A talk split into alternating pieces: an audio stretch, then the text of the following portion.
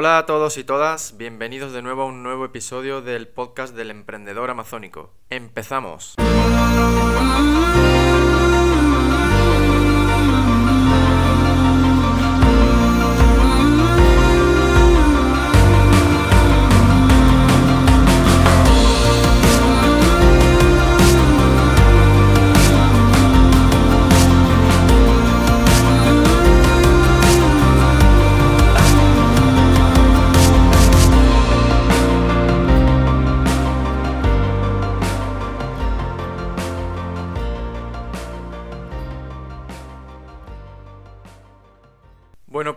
Bien, ya empezamos con el episodio de hoy, episodio número 13 de, este podcast del emprendedor amazónico y hoy, hoy vamos a hablar sobre la, obtención, recepción y el análisis de muestras.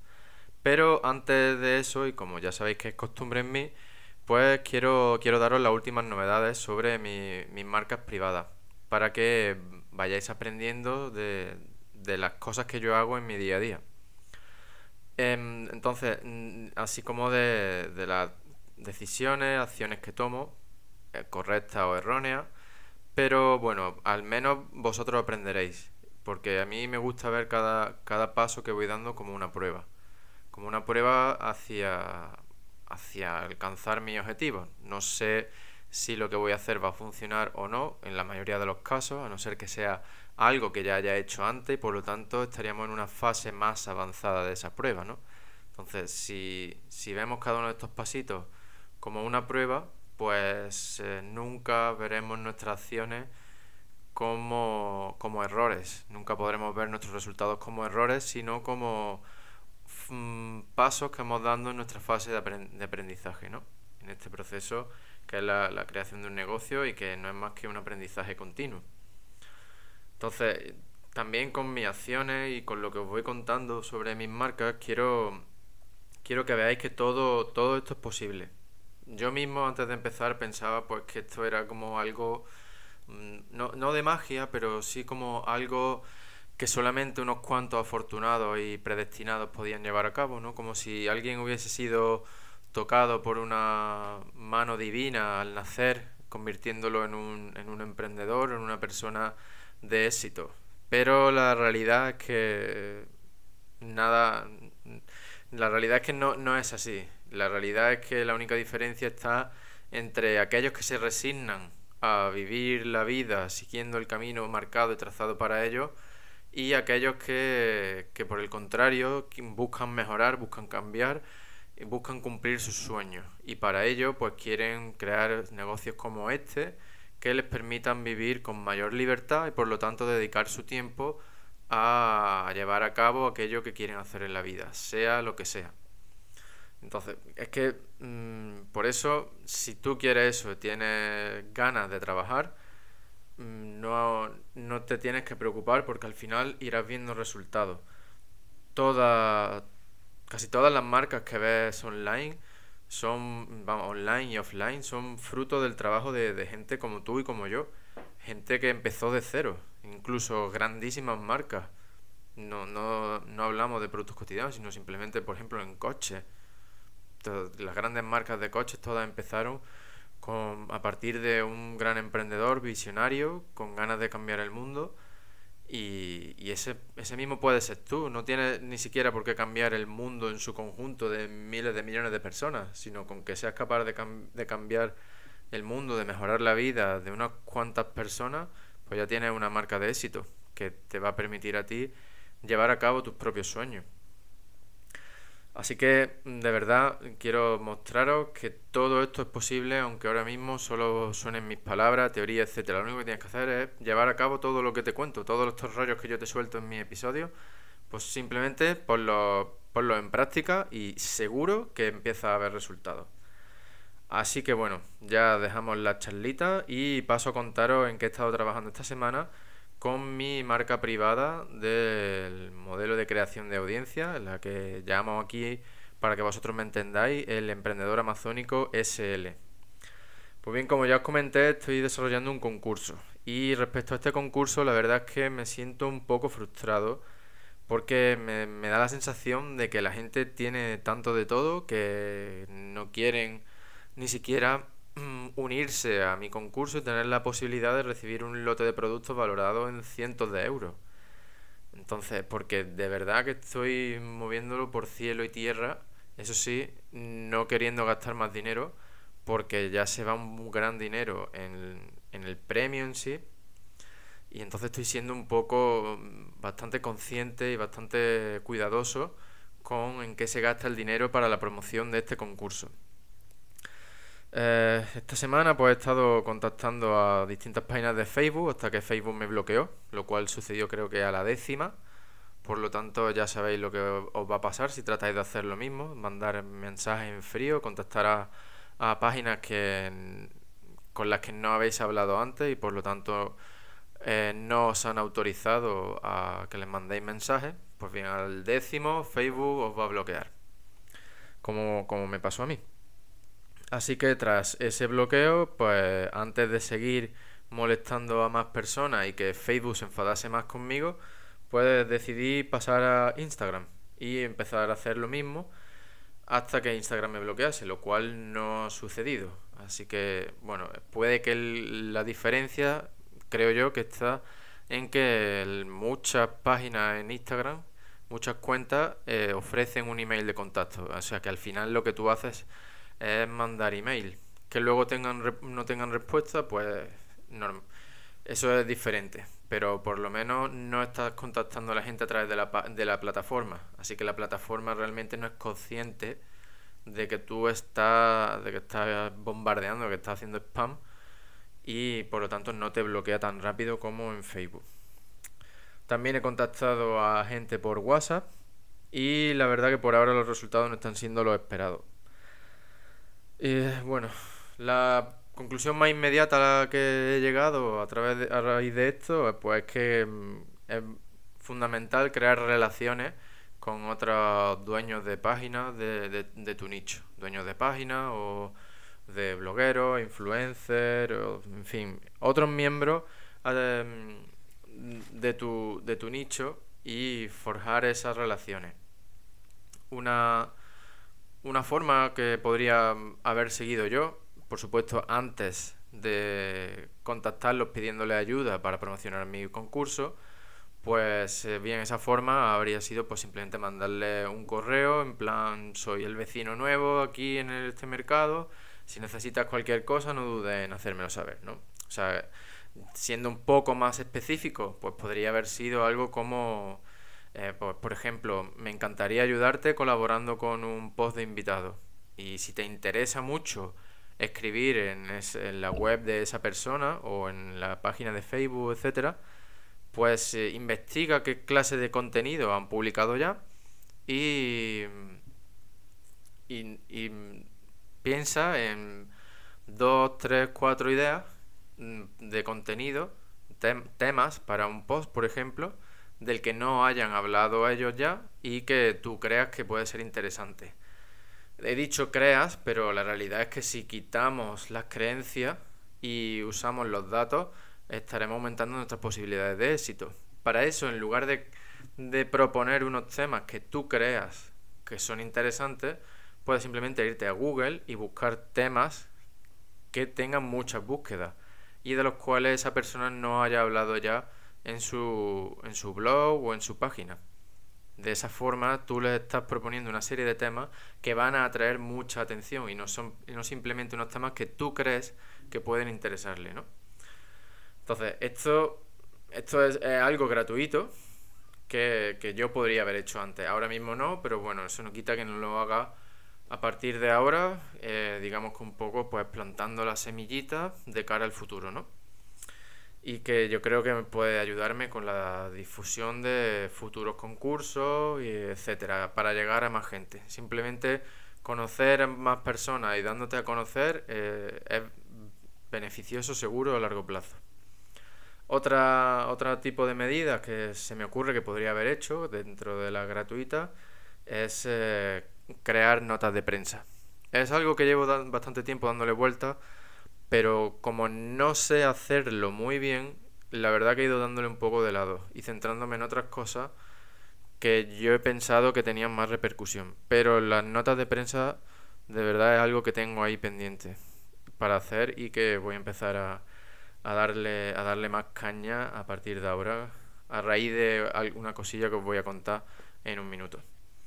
Otra medida, esta ya de, de, pago, pues sería pues gastar más dinero en anuncios en Facebook en Instagram, obviamente, o contactar a influencers y pagarles para que promocionen mi concurso.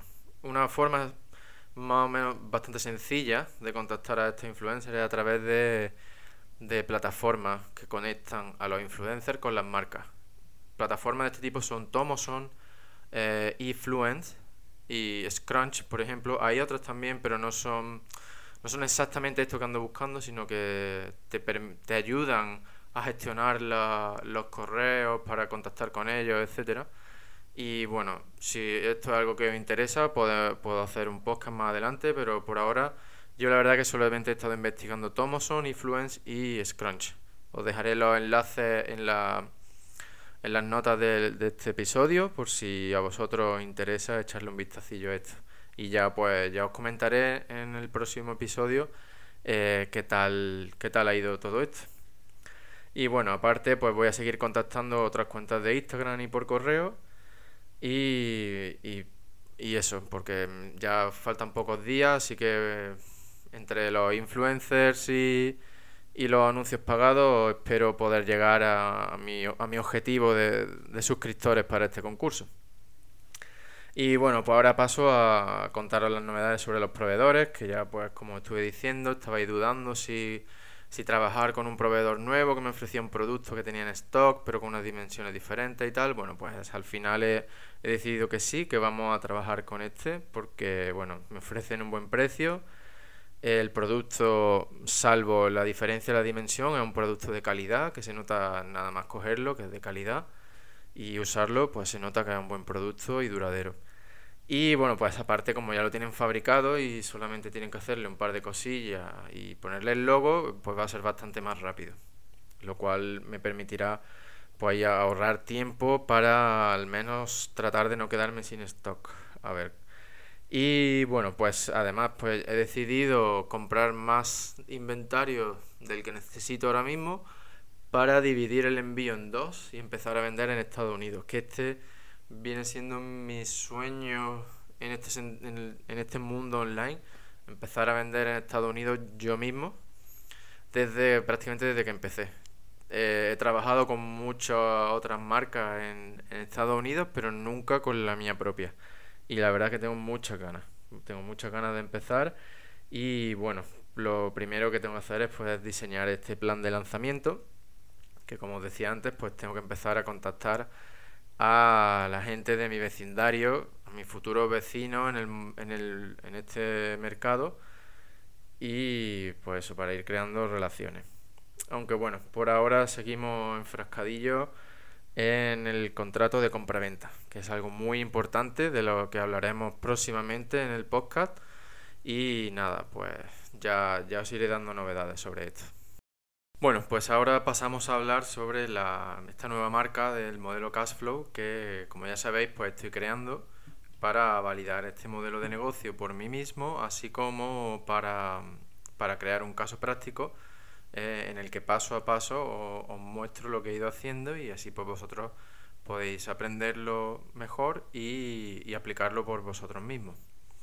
Pues bien, dentro de esta marca os voy a, hablar de las muestras, lo, que, lo cual viene genial para el episodio de hoy. Pero antes os voy a contar algo para poneros en, situación, ¿no?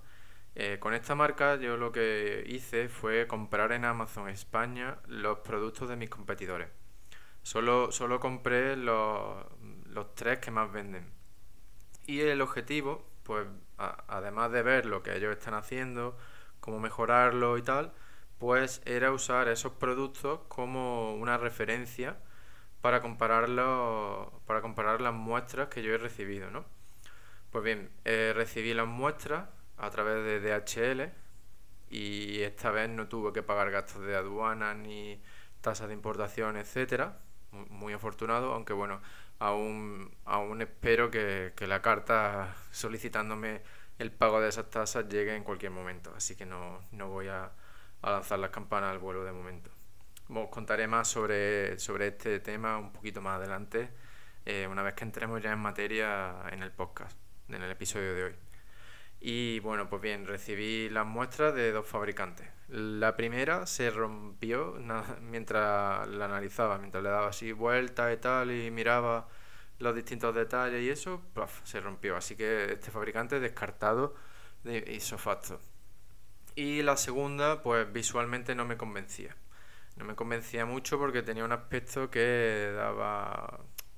que transmitía una calidad regulera, ¿no? Entonces, pues no, no estaba del todo convencido. Y la verdad es que esto, o sea, estas sensaciones que yo estoy contando, mm, o sea, dejando a un lado la muestra que se rompió, sino de la segunda que visualmente no me gustaba, yo podía, he podido tener estas sensaciones gracias a que compré los productos de, de, mis, de mis futuros competidores y lo he usado como referencia. Si no, mi única referencia pues habrían sido la muestra que se rompió y la muestra que visualmente no me gustaba. Entonces, pues tal vez habría decidido lanzarme con esa que visualmente no me gustaba porque tal vez sí me hubiese gustado si no tuviese con qué compararla, ¿no? Entonces, por eso eh, es bastante interesante hacer esto que os comento, de comprar algunos de los productos de vuestros principales competidores. Entonces, además, con esta segunda muestra, mm, pues tras usarla un poco y probarla y tal, pues empezó a romperse por, algunos, por algunas partes. Así que, bueno, descartada. Porque además, como ya os comenté, eh, la mayoría de mis competidores son, son chinos, son fábricas chinas Así que para mí es fundamental que el producto que venda sea de, buena calidad. O, al menos de la misma calidad que el que venden ellos. Y que yo pues trate de diferenciarme de otra manera, ¿no? Pero no, no empezar vendiendo algo de menor calidad que ellos y, mucho menos algo que, se pueda romper eh, rápidamente. Así que pues por mucho que me pese, tengo que, tengo que reconocer la realidad y, nada, volver a la fase de búsqueda de proveedores, volver al inicio de, la, de esta fase y pues seguir contactando proveedores. Eh, ya he hablado con mi, con mi agente, que como os dije, que está usando para que, para que busque más proveedores. Y bueno, pues una conclusión inmediata que se obtiene de esto es que es muy importante ver qué están haciendo tus principales competidores, aquellos que más eh, están vendiendo, así como pedir más muestras. Yo en este caso solo había pedido dos, de dos fabricantes, eh, porque por las fotos tenían buen aspecto, pero no, no ha sido suficiente. Así que eh, de ahora en adelante, pues pediré mínimo de cinco fabricantes. Y así pues evito tener que volver atrás. Aunque no lo considero para nada un fallo ni un error, porque por ejemplo he aprendido muchas cosas sobre los distintos materiales que se usan para fabricar estos productos. Em, pues es, es, decir, esta ha sido una prueba, como os comentaba al principio del episodio, ha sido una prueba, he aprendido una serie de cosas, ahora vuelvo, hacia, vuelvo a empezar sabiendo todo eso, por lo tanto mis probabilidades de éxito aumentan. La próxima vez que tenga que enfrentarme a una búsqueda de proveedores, ya sé lo que no tengo que hacer, por lo tanto, mis probabilidades de éxito a la primera aún han aumentado. Es decir, creo que he invertido bien mi tiempo, aunque esta vez me cueste más trabajo, más tiempo alcanzar, eh, alcanzar mi objetivo. Entonces, ya está, si eh, quiero, quiero transmitiros que bueno, mi objetivo era pues tener este producto eh, antes de Navidad para aprovechar las ventas y tal. Pero bueno, prefiero eh, empezar a vender después de la Navidad antes que, vender, es decir, empezar a vender después de Navidad un producto que sea de calidad y que yo esté cómodo vendiéndolo, que, empezar a vender cualquier cosa eh, con tal de aprovechar la venta de Navidad y arriesgarme a recibir pues mogollón, una lluvia de malas opiniones que no solo dañen ese producto y esa marca, sino también mi perfil de vendedor. ¿Vale? Entonces, bueno, estas son todas mis novedades en mis dos marcas privadas Y con esto pues ya pasamos al contenido del episodio de hoy. Y bueno, eh, vamos a seguir hablando sobre, sobre muestras y, y más. Bien, ¿no? Pues partimos de una situación en la que ya han localizado varios proveedores que a priori te convencen, ¿no? Pues ofrecen precios y cantidades mínimas que están dentro de tu objetivo, eh, responden más o menos rápido a tus mensajes, tienen un inglés aceptable que no dificulta la comunicación. Em, es decir, esto te interesa que lo cumplan si no estás usando a un agente. Si estás usando a un agente, pues la, la verdad es que su nivel de inglés no, te va a interesar porque la gente va a actuar como intermediario en la mayoría de los casos y no, vas a ser capaz de distinguir si responden más o menos rápido a tus mensajes, ya que tú no vas a ser el que se comunique con, los proveedores, ¿no? Entonces, mm, esto tenlo en cuenta, estos puntos que hemos visto hasta ahora, tenlo en cuenta si tú no vas a usar a un agente. Eh, y bueno, por otro lado, otro aspecto que también es importante que tengas en cuenta eh, y del que ya hemos hablado ligeramente, es si ofrecen fotografías o vídeos del producto. Eh, como ya has visto, esto puede, es muy importante porque te puede ayudar a descartar o aceptar eh, un proveedor y sus muestras antes de pagar nada, antes de pagar ni por las muestras ni por el envío. ¿no?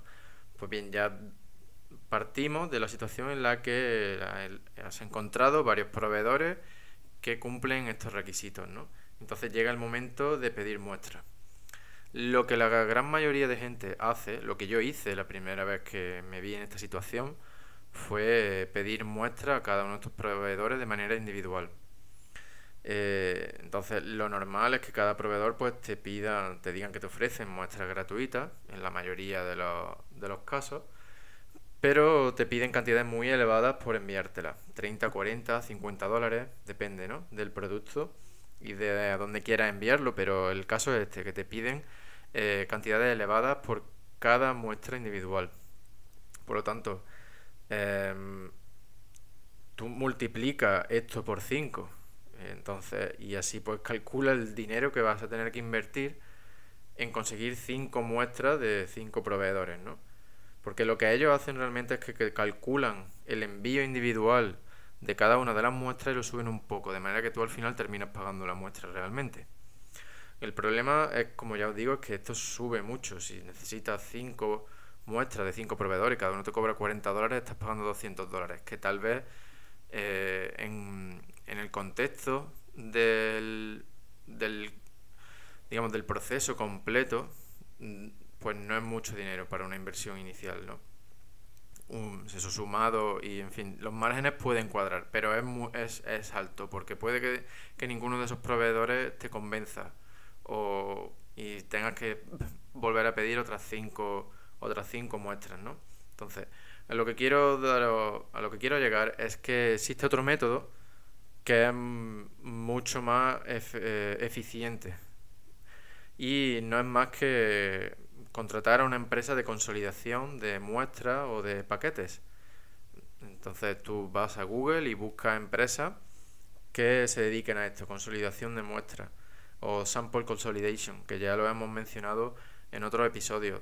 Y, y estas empresas es muy importante que las busques en el país donde están los proveedores. Estas empresas lo que hacen es que van a recibir las muestras de todos los proveedores que tú, que tú selecciones, que tú les digas que manden esas muestras y luego pues las empaquetan todas en una única caja y realizan un envío único hacia ti. De manera que tú solo pagas un, un envío así más costoso, pero cada uno de esos pequeños envíos te va a salir por muchísimo menos. Muchísimo, muchísimo menos. Por lo tanto, mm, al final eh, puede que te, te, cobren la muestra, pero estás pagando mucho menos. Es decir, eh, Mm, el, coste total puede ser incluso mm, inferior a, la mitad de lo que te costaría inicialmente, incluyendo lo que te cobre la empresa de consolidación, que algunas ni siquiera te cobran, porque son empresas de envío y lo que ellos quieren es que contrates el envío con ellos, o sea que te hacen la consolidación de manera gratuita.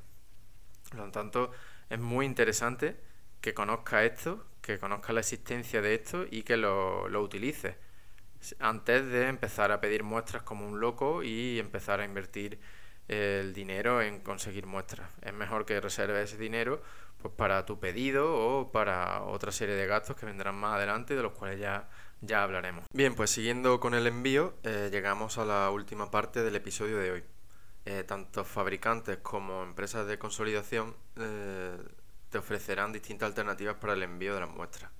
Estas alternativas básicamente son pues, empresas de tipo nacional como Correos en España y otras otras empresas privadas pues, como DHL, FedEx, TNT, etcétera, ¿no?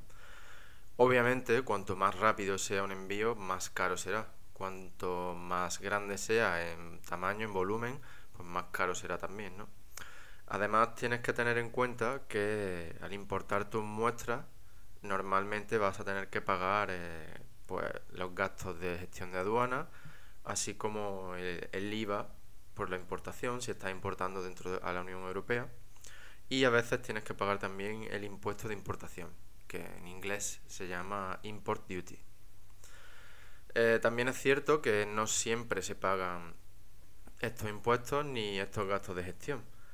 Em, por mi experiencia puedo deciros que cuando son paquetes pequeños y, el, el valor declarado por esos productos que estás importando pues está más o menos en consonancia con el valor de esos productos en el país donde lo estás importando, pues puede ser que el paquete pase desapercibido y no tengas que pagar mm, ninguna tasa en aduana y no tengas que pagar esa, esa, esa gestión que te cobre la empresa de envío. Por otro lado, si declara un valor muy bajo, pues tus posibilidades de llamar la atención aumentan, lógicamente. Así que mm, si no tienes prisa, mi recomendación es que uses las empresas de correos nacionales.